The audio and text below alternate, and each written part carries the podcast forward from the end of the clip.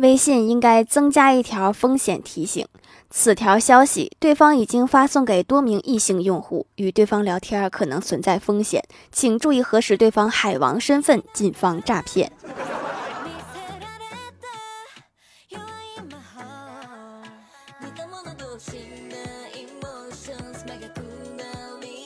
Hello，蜀山的土豆们，这里是甜梦仙侠段子秀欢乐江湖，我是你们萌逗萌逗的小薯条。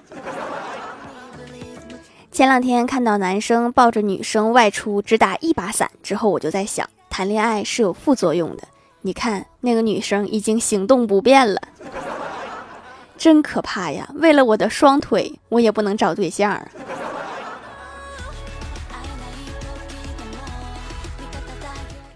前几天刚下过雨，路上的人不多，我哥在路边等车，迎面走来两个妹子，东张西望的在找人接访。一个说要找什么样的人问啊？另外一个说随便，别找太丑的就行。然后他们俩就从我哥身边走过去了。也许可能他们两个是没看到你呢。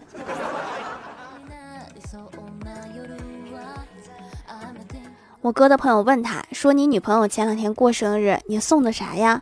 我哥说一大瓶洗头膏，然后朋友点头答应。然后过了一天，朋友又来问我哥说：“我也送了我女朋友一大瓶洗头膏，她现在要和我分手。”你确定只送了一大瓶洗头膏？我哥点头说：“对呀，我也分手了呀。”这就叫有福同享，有难同当。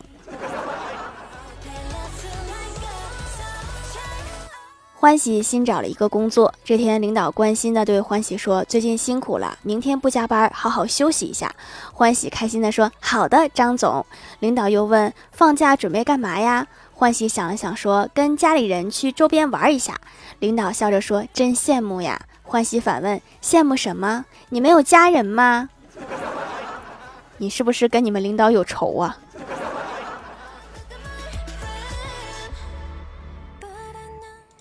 小仙问我说：“你等一下有空吗？”我说：“薛定谔的有空。”小仙没明白什么意思。我说：“就是在你说要干嘛之前，我都不知道我有没有空。”作为当代的新青年，找别人之前一定要说明白你要干嘛，对方才能确定要不要理你。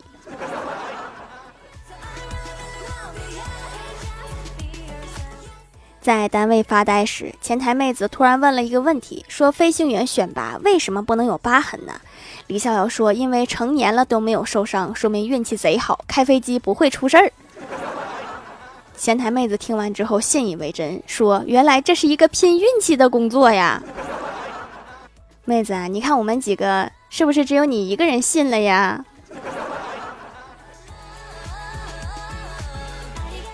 公司有个同事快要结婚了，最近在准备拍婚纱照，但是他不太想拍，于是请教郭大侠说怎么说服老婆不拍婚纱照。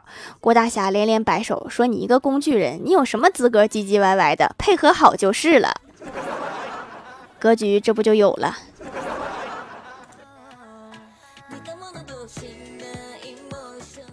前段时间女神节，郭大嫂因为一些工作没有放假，加班心里很委屈。到了饭点，郭大侠打来电话问说：“老婆辛苦了，想吃什么呀？我给你做点儿。”郭大嫂听完之后满心感动，却又故作贤惠的推辞说：“外面下雨呢，别送饭了。”郭大侠迟疑了几秒，说道：“没说送啊，你不常说我是你肚子里的蛔虫吗？我吃不就相当于你吃？滚犊子！”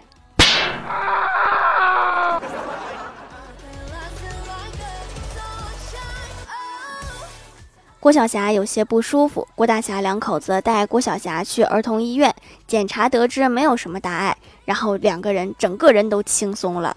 郭大侠和媳妇儿有说有笑的从诊室里面走出来，然后身后响起一声冷酷无比的声音，说：“把孩子带走啊！”是不是放松大劲儿了？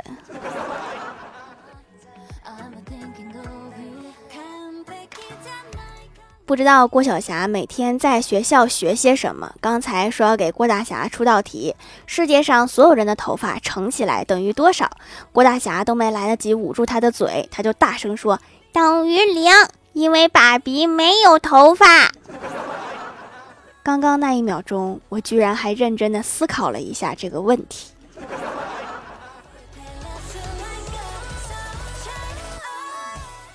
小时候有一次老师家访，到我家后，老师对我老爸说：“您好，我是您闺女的班主任，我叫金莲。”我老爸说：“你好，你好，潘老师请坐。”班主任一脸严肃地说：“不好意思，我姓金。”老师这个名字很难不让人联想成别的呀。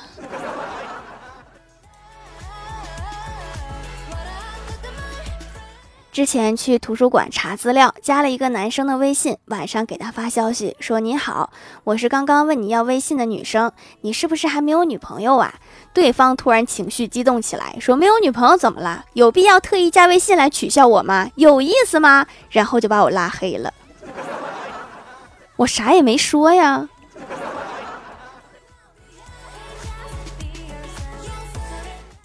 记得有一年圣诞节，欢喜望着窗外，一对对情侣寂寞的叹息道：“哎，又是只有我一个人过，能不能转转运呢？”话音刚落，就听到老师宣布说：“这次考试只有欢喜一个人不过。”愿望实现了，请问有什么感想吗？记得上小学的时候，班主任常说：“我对你们差生没有任何偏见，不管学习成绩好坏，我都会一视同仁。”我信你才怪哟！你这个糟老头子坏得很。有一回考试，我和同桌都是九十八分，连试卷都是一模一样的，他问都没问就断定我是抄的，凭什么？这不是偏见是什么？晚上吃饭的时候，我妈突然问我哥说：“你什么时候找对象？”以前我哥都不说话的，最近觉得老是瞒着也不是事儿，今天就和我老妈说了：“说妈，其实我喜欢男孩。”我爸紧接着说：“喜欢男孩，你赶快娶媳妇生啊！” 他说的应该不是这个男孩。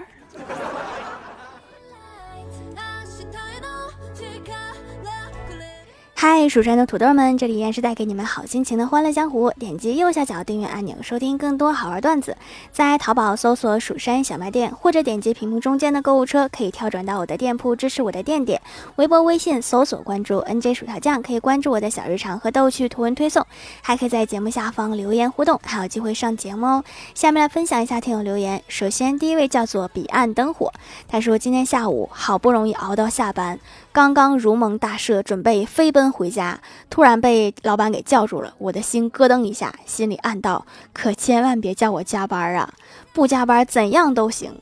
终于，老板开口了，说：“你明天不用来上班了。”你应该开心呀，这是给你放了一个长假。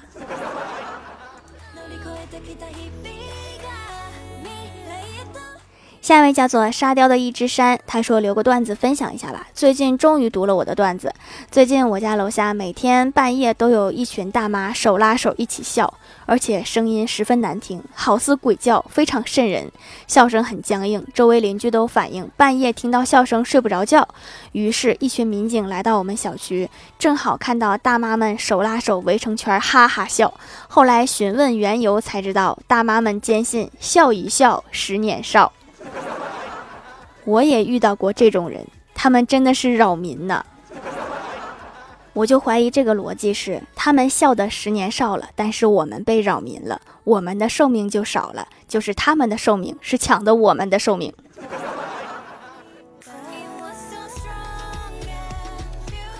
下一位叫做天秤座暴脾气，他说有一次考试，老师说可以带计算机。考试那天，有一个在后排角落的同学说：“我怎么把我的空调遥控器带来了？”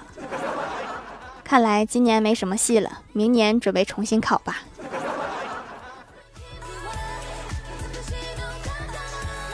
下一位叫做小慧，她说刷抖音看到有人说中国人以前都是用皂洗脸、洗澡、洗头，特别节省。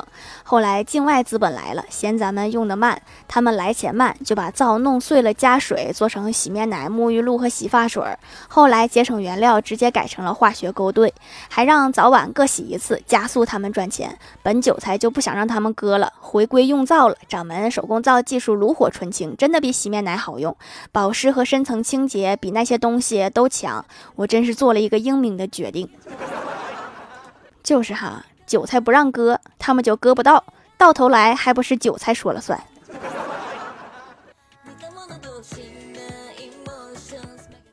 下一位叫做狼藉小灰灰，他说欢喜上学的时候，有一天突然胃疼，就请假去了校务室，说明情况之后，校医在放药的架子上面翻了翻，说这个药没了，要不你换个病吧？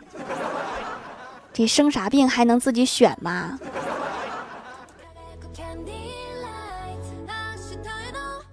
下一位叫做大白菜馅儿狮子头，他说和爸妈都是吃货。一次双十一，我买了三盒龙须酥送到家，送到的时候我还在住校，等我回到家的时候只剩下半盒。这要是我，可能半盒都没了。我哥真是一个大吃货。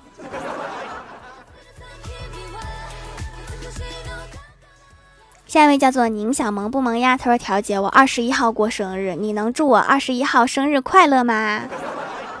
哦，那祝你前两天生日快乐。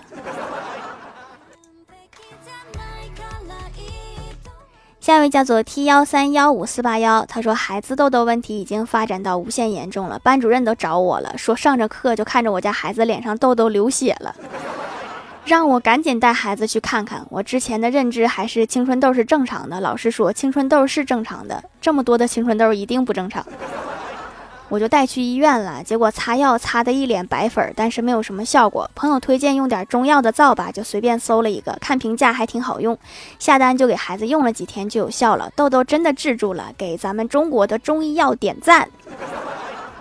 就是咱能不能顺便给我点个赞？这个皂是我做的，我我。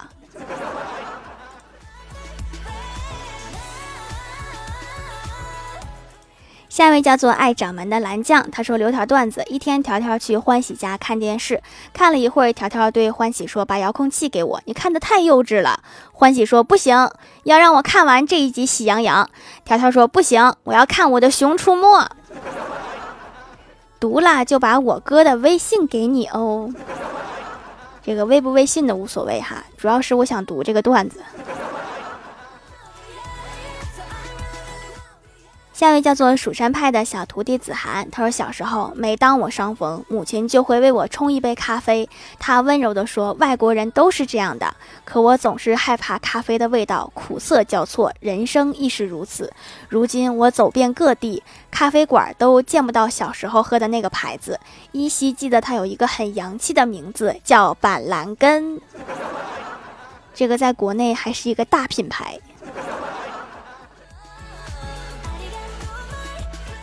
下一位叫做薯条姐姐五二零，她说：“为什么每到开学头一天晚上，我想写作业的欲望就会变得强呢？尤其是作业没写完的时候，因为明天、今天不写，明天就不用写了，失去了才懂得珍惜。”下面来公布一下上周七七八级沙发是彩虹中的小精灵盖楼的有彼岸灯火、地灵喵、菊雨同学、YT 大妈、薯条酱、别拖鞋、自己人、宁小萌不萌呀、雪花喵、小可爱、蘸酱的尖角、赫敏的迷妹、大白菜馅、狮子头，感谢各位的支持。好了，本期节目就到这里了，喜欢我的朋友可以点击屏幕中间的购物车支持一下我。以上就是本期节目全部内容，感谢各位的收听，我们下期节目再见，拜拜。